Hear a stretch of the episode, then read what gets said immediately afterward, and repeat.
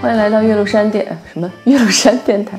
欢迎来到波浪宽电台，这里是岳麓山脚下。然后我们今天早上从这里醒来，坐在我对面的是故乡，他这次来长沙给自己的新书《赵桥村》做活动。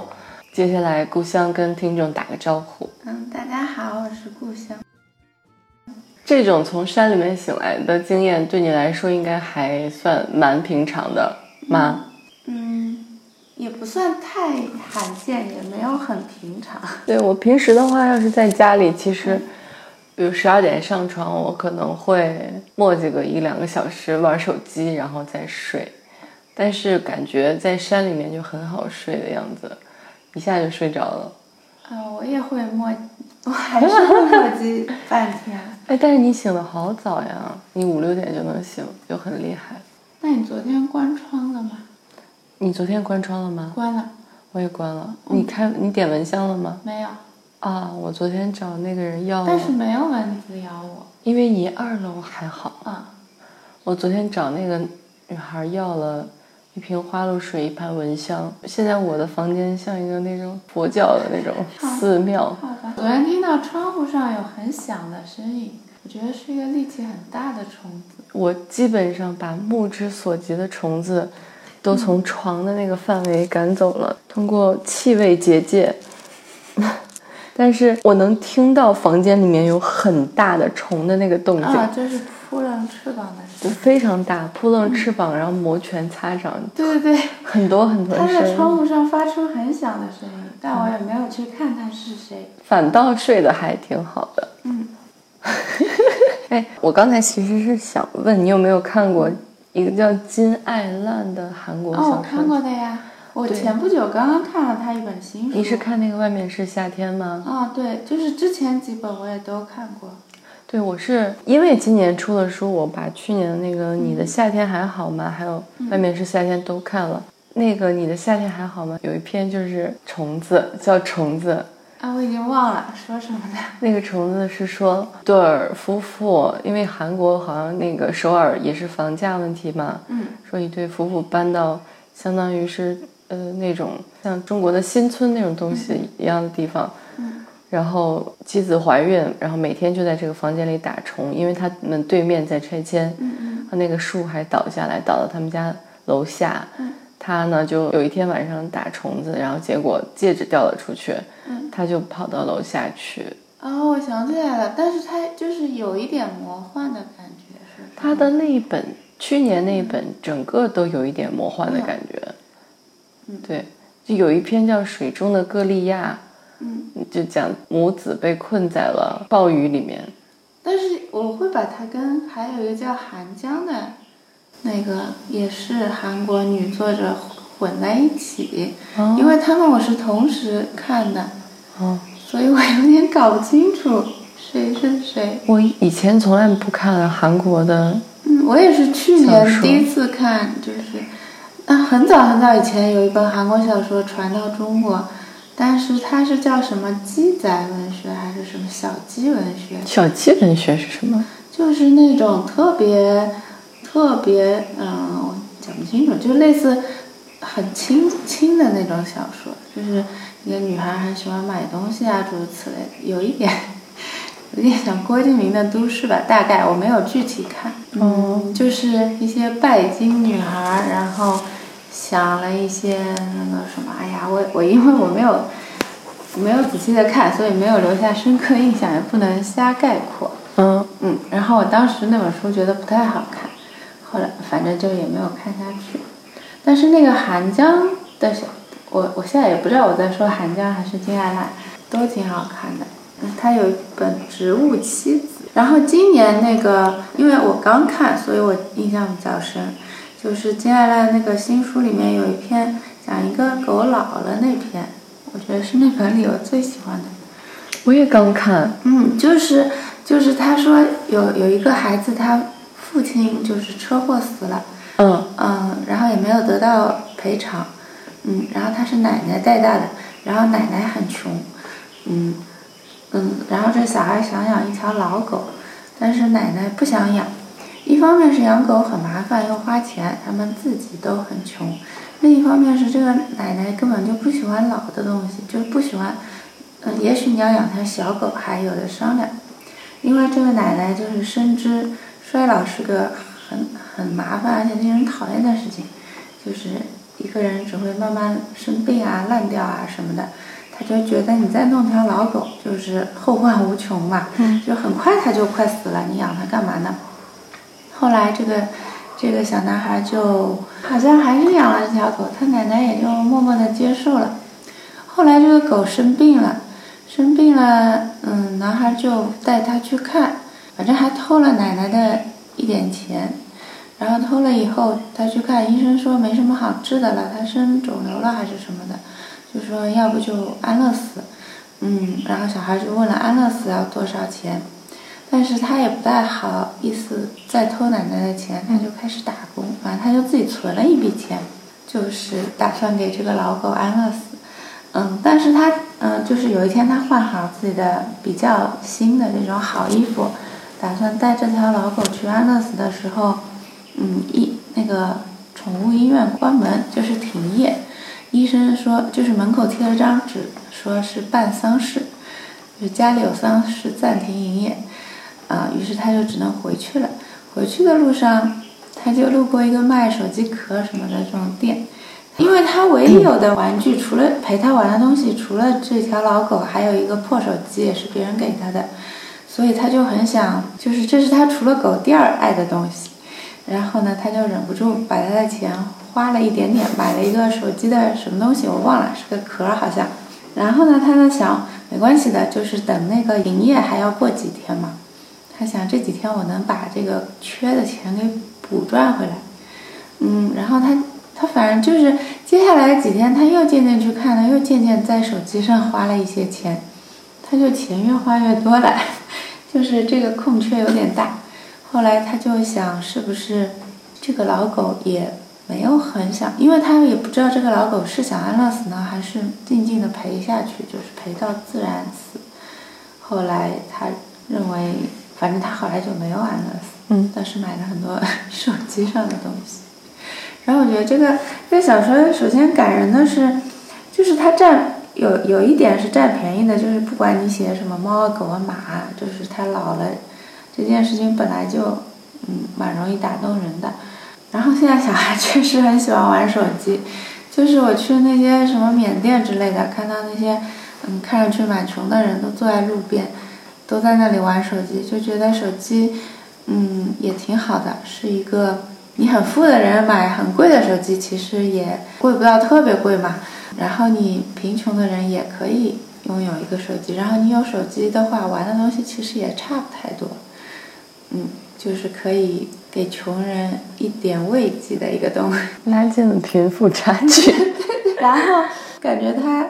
他也忍不住，因为其实手机壳这些东西也不是很必要的东西，他也是受到了一些怎么讲，就是消费的这种吸引。嗯，反正这本里面我觉得这篇最好看吧。你说的那个，竟然是我自己觉得印象最、嗯最不深的一个。哦，好吧，那你觉得那个好看一点？但是你说完了以后，我又想起来了。嗯，那可能是因为我养个猫，然后我的猫又很老了，然啊，后我就会比你较会担心这个事情，所以会引起你嗯对的，然后因为他没有办法表达自己的意愿，嗯你不，我不知道是要，当然我觉得我不太会让他安乐死，嗯但是有的时候连治病如果很折腾，我也不知道是应该折腾的治一治呢，还是怎么样。嗯就会觉得宠物跟人真的不一样呀。所以最后那个小说，它最后结尾是说，他有一天玩回家，发现那个狗走了，哦，对对对对，嗯结尾就是狗自己撞车祸撞死了，是然后目击者说是他自己朝着小卖部那个，奔驰的车跑过去的，嗯，嗯，就是对面是那个，哎，是小卖部还是加油站？反正是，啊，加油站，对对对，嗯。所以就是这个结尾还是挺挺悲伤的。反正觉得《金爱烂》这一本比起去年那本更靠近现实。嗯对，就去年那本，他就写人物的人人和人之间的关系，啊就家人的关系什么的，也嗯都写的就稍微有一点那种，他们说像看奉俊昊电影有一点点魔幻呀那种感觉。嗯对，但是这一本就更加的去思考一些有哲学命题的东西，因为我印象最深的是那个，反正就是用语言，说是哦有我一知道个了语我言的那种收容我所反而不是很爱看那一篇，啊，是吗？就是嗯因为我我觉得它有点形式感太强了，还是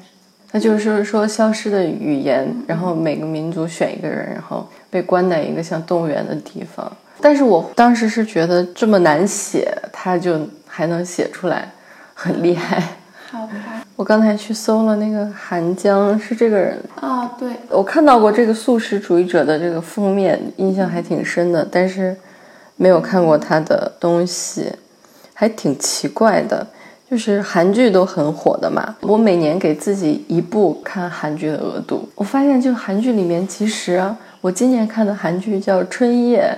男女主的那种很细小、很琐碎的爱情吧。那个女的在图书馆工作，然后我去年看的韩剧叫什么来着？反正都是很爱看书里面的女主或者男主，好吧，就是书还有书店出现的概率特别高。嗯结果真的聊韩国文学的时候，发现除了知道那个什么高银，这像就这就像外国人知道莫言一样的那个水平吧。嗯嗯所以当时看了《金爱烂》还是挺惊喜的。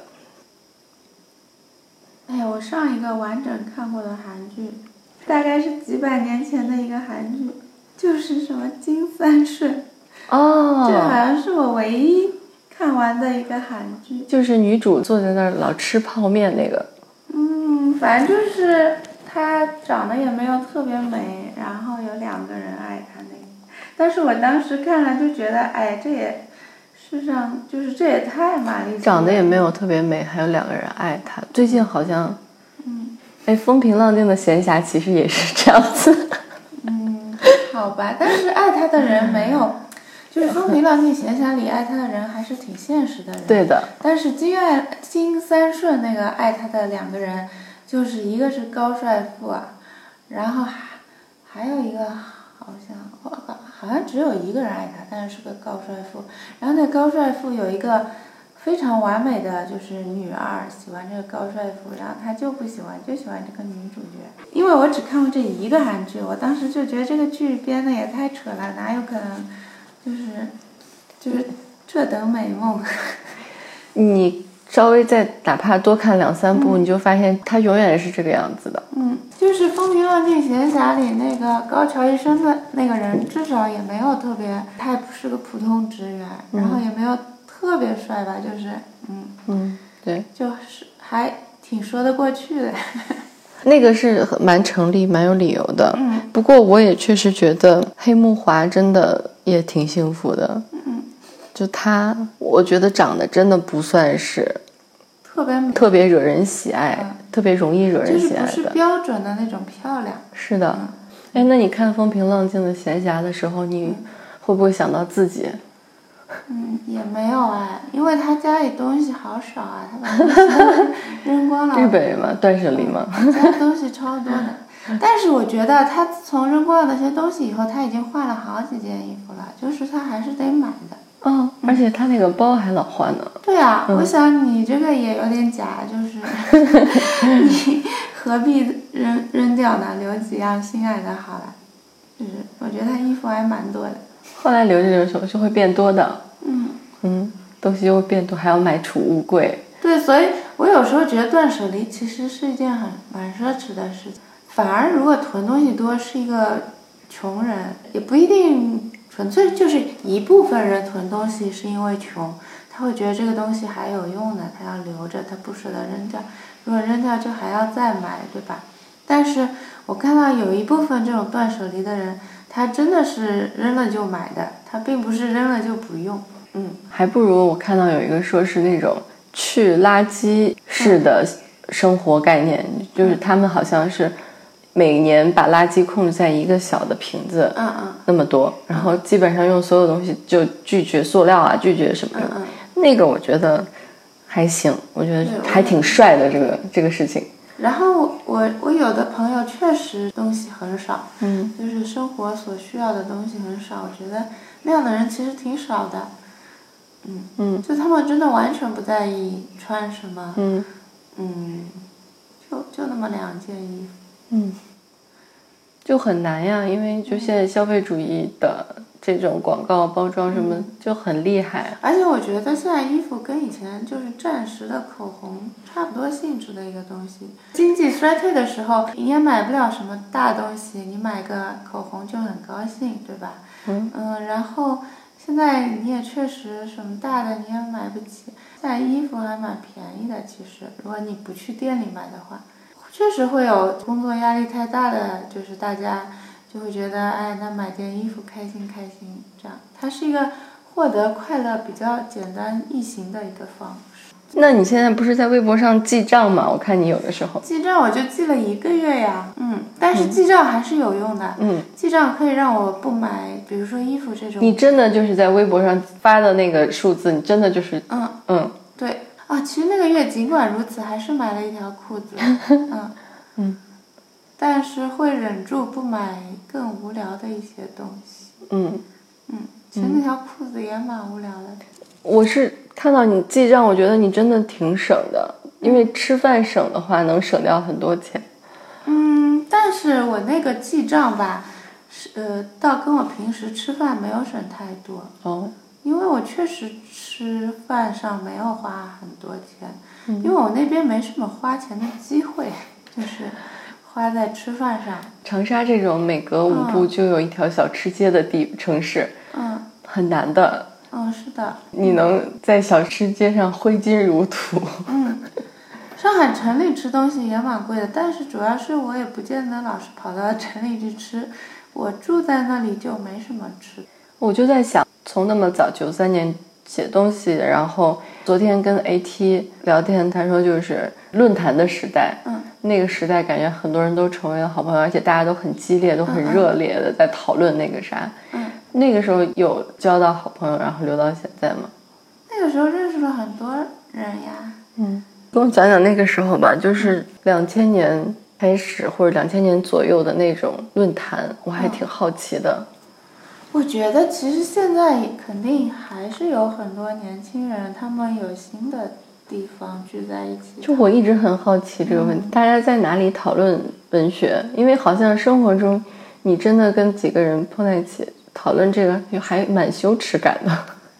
嗯，我觉得我们好像也不讨论文学。哦，对，但是当时是会把写好的小说发到网上去的。嗯，啊，现在也也会发呀。现在好像可能豆瓣吧，啊豆瓣然后会分很细、很细、很细的很多个小组。就是我好像也不太讨论文学，但是会如果一直在这个论坛上什么认识嘛，就会，嗯，比如说一起聊点别的事情嘛。对啊，游戏或者球赛啊什么的。啊，对，然后我那时候，直到杰拉德退役之前，我都是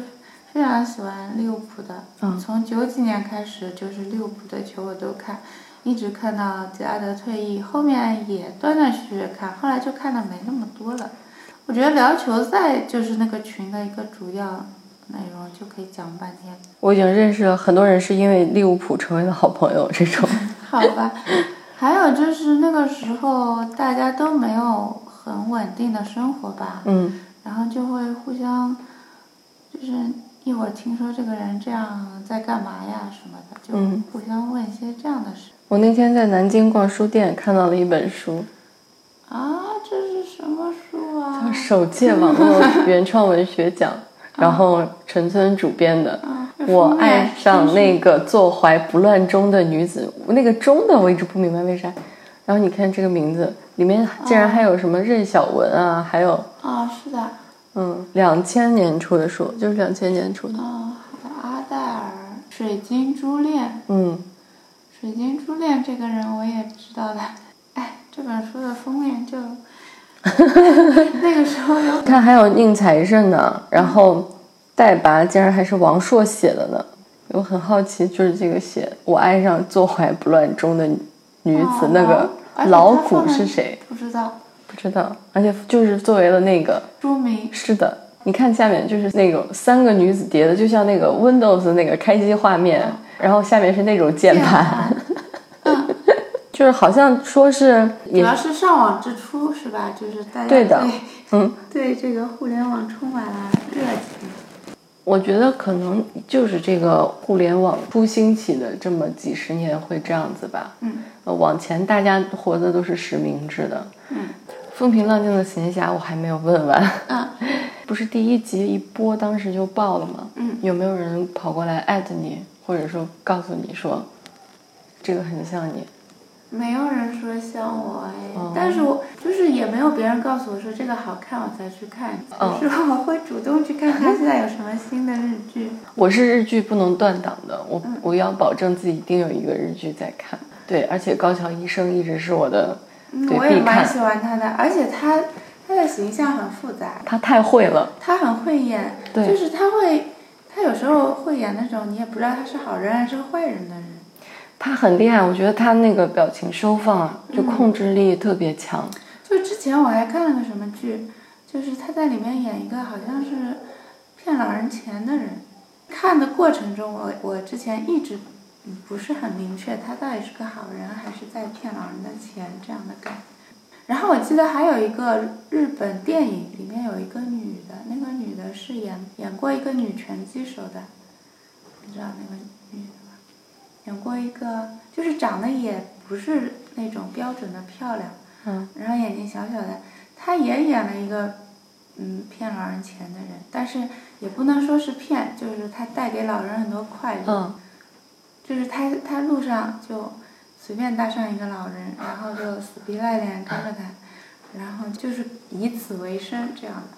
嗯，日剧很爱讲这种人生的日常里面突然偏离的一点那种事情啦。嗯对，还有就今天早上我打开手机的时候，看到有人说最近听到最有少年感的一个词，嗯，你猜是什么？嗯，对，这个好难猜，就是珍珠奶茶杯上写全糖，哦，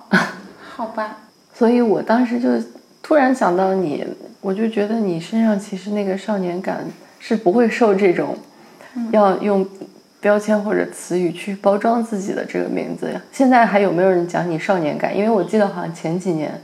嗯，还蛮多人讲的。现在还是有呀，嗯，嗯，就你觉得少年感是什么呀？我也不， 你也不知道。对我也不知道。身为少年，当然不用知道这个答案。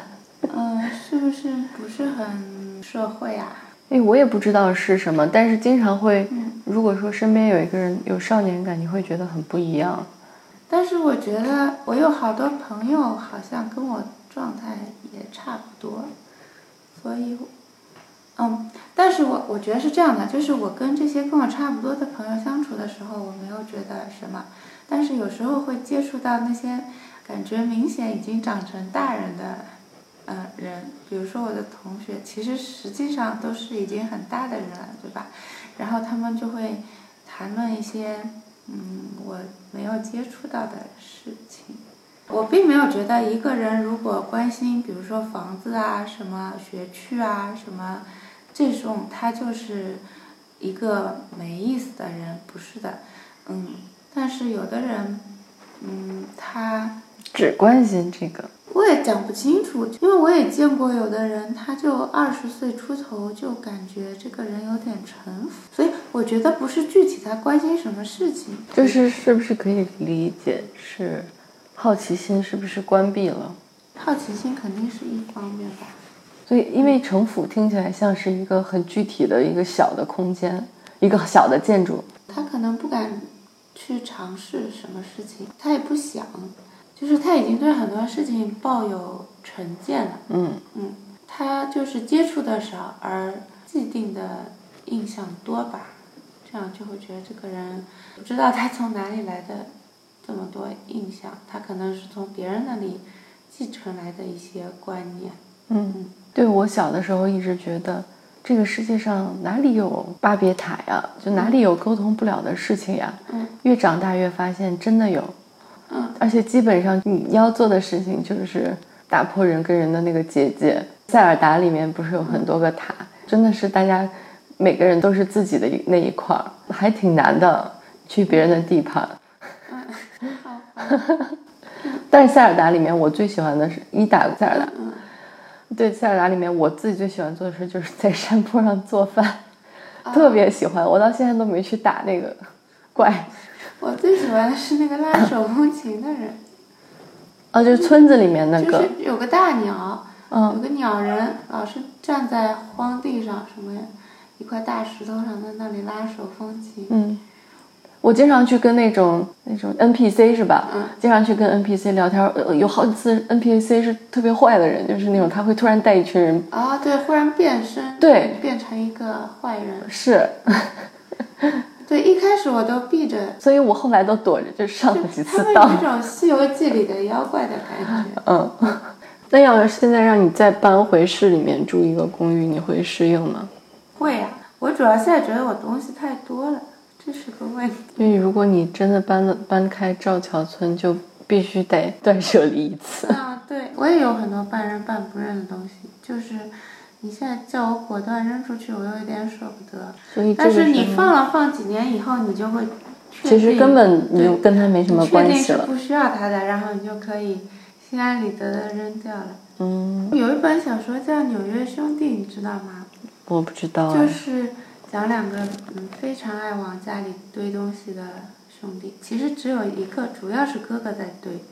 弟弟是视力不好。反正就是这两个人是真实存在的人，他们是著名的囤积症的，哦，嗯，然后他们家里就是，他们不光买，其实我我家里也不光是衣服，我家里乱七八糟杂物超级多，就是感兴趣的事情太多了。然后这两个人也是，这两个人他们有一个豪宅，最后把这个，也不是说豪宅，反正就是超级大的房子，然后把这这个房子堆的，最后就是消防员也来啊什么的，他们最后好像是被杂物砸死了，就是他们一直堆到老年嘛，然后那个哥哥一边堆东西一边照顾视力不好的弟弟，然后好像是杂物太多了，堆下来把他压死了。嗯，然后我当时想，如果我也有一个固定就是不用拆的房子，我我怕是也会把它堆满的吧， 因为堆东西实在就收集东西本身就蛮开心的。因为堆东西不用承担那个扔东西的负罪感。嗯，对，然后会有无穷无尽的，就是这个兴趣连着那个兴趣，你就会把连带的那些东西最好全放在家里，就是像一个小型博物馆一样那种感觉。就是这里面，他哥哥好像把一辆车都放在自己家里，还还是一汽个车吗？嗯，还是一个机器，我忘了，反正是非常大的东西，正常人不太会放在家里的东西。我觉得如果我有一个这么大的房子，我可以放一些标本什么的，我不会自己去要。我自己倒不是很特别想收收集什么标本，但是我之前看到过，嗯，有的仓库里放着那些好像没什么人要的有灰的这些嗯，我看到过一个北极熊标本扔在一个很不重要的北极熊标本，嗯仓库角落里，我当时就觉得如果我有个大房子，我就把它把它放进去。嗯北极熊标本，嗯，那很大、啊。对啊，是很大。我只是想一想，我也没有真的把它弄回家呀。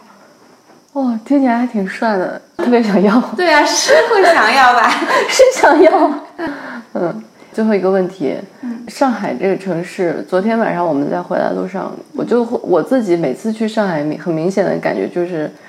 大家叫市民精神也好，嗯或者叫边界感也好，嗯就大家对这种各自的隐私和生活范围嗯都有蛮明显的一个划分的，这是我自己的感受。嗯，那你生活在里面有这样的感受吗？比如赵桥村有没有打破我觉得赵嗯你桥对边界感的定义？我觉得赵桥村的人，就是浦东的人吧，那边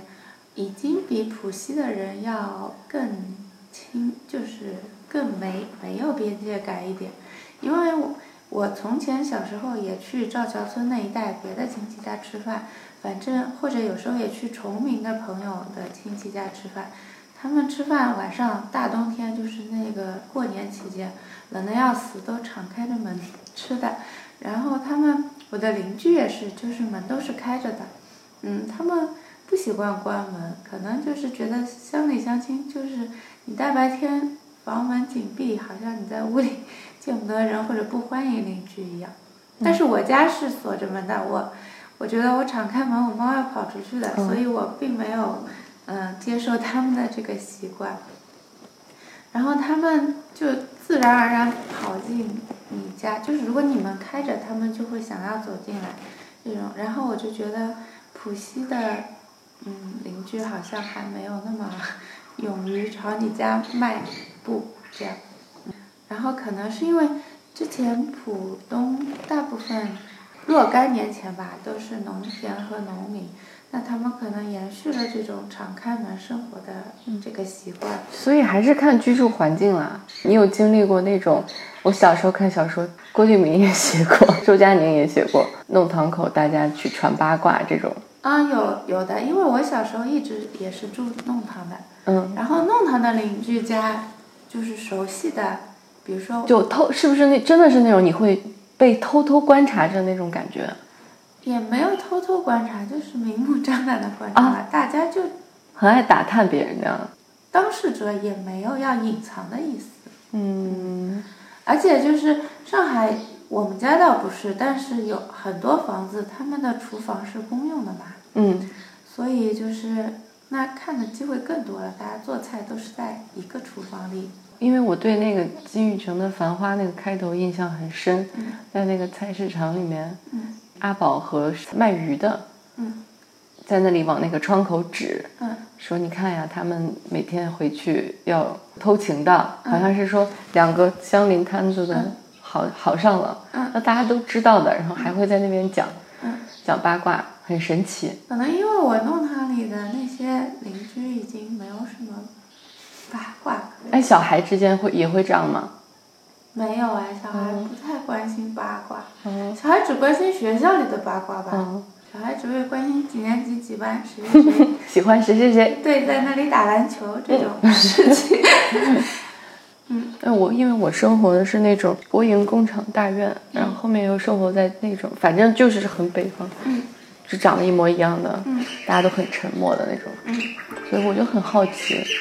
啊，就是你们邻居不在那里。那个邻居关系真的很同志的，很革命的，啊对，啊，那我们邻居还是蛮爱站在那个弄堂里说一会儿话什么的，嗯，说说谁搬走了，或者是谁谁。嗯，就是我很小很小时候印象，还有大家就是那时候也也没有什么空调这种东西，所以都搬着那种凉椅要，就是夏天晚上坐在弄堂里吹风乘凉这种吃西瓜之类的。哦，这个我们也有的嗯，这个我们倒不是说搬下去，是小时候有一段时间盛传要地震，嗯所以就家人都搬下来，就是怕地震。嗯，所以如果天天在那乘凉，肯定就是话比较多，大家都待在那里，不就做找点话题，嗯，那也没有什么想问的了，就这样吧。好吧。好的。